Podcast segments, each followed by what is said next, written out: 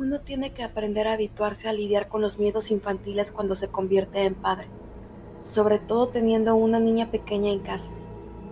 Sabes que ellas pueden ser las más susceptibles a la oscuridad, incluso aunque les dejes la lamparita puesta en la mesa de noche.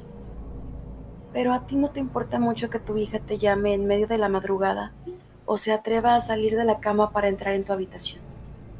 No te molesta, aunque casi todos los días debas levantarte a las 6 de la mañana para ir a la oficina.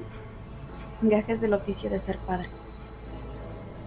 Por eso, no te extraña demasiado cuando esa noche sientes un par de manitas sacudiendo tu hombro y un susurro infantil que intenta despertarte.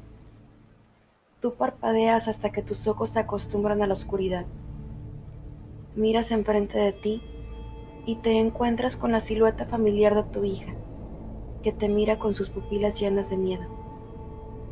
A pesar de todo, sonríes. Te tomará unos minutos antes de que puedas volver a dormir. ¿Qué es lo que ocurre, cariño? Le preguntas. Tuve una pesadilla, papi, te contesta. ¿Quieres venir a la cama y contarme todo, tesoro?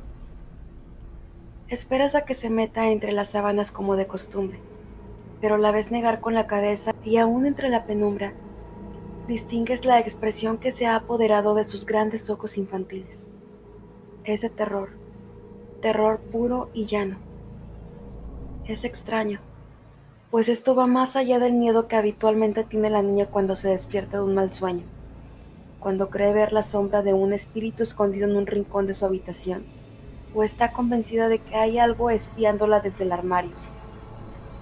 Por un breve segundo, algo de ese terror instintivo también se apodera de ti y temes insistir en saber lo que has soñado, como si algo malo estuviera a punto de suceder.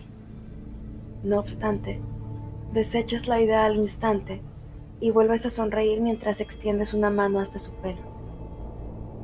¿Por qué no quieres contarme, cariño? inquieres, notando cómo tiembla debajo de tu palma. Y entonces su respuesta te deja helado.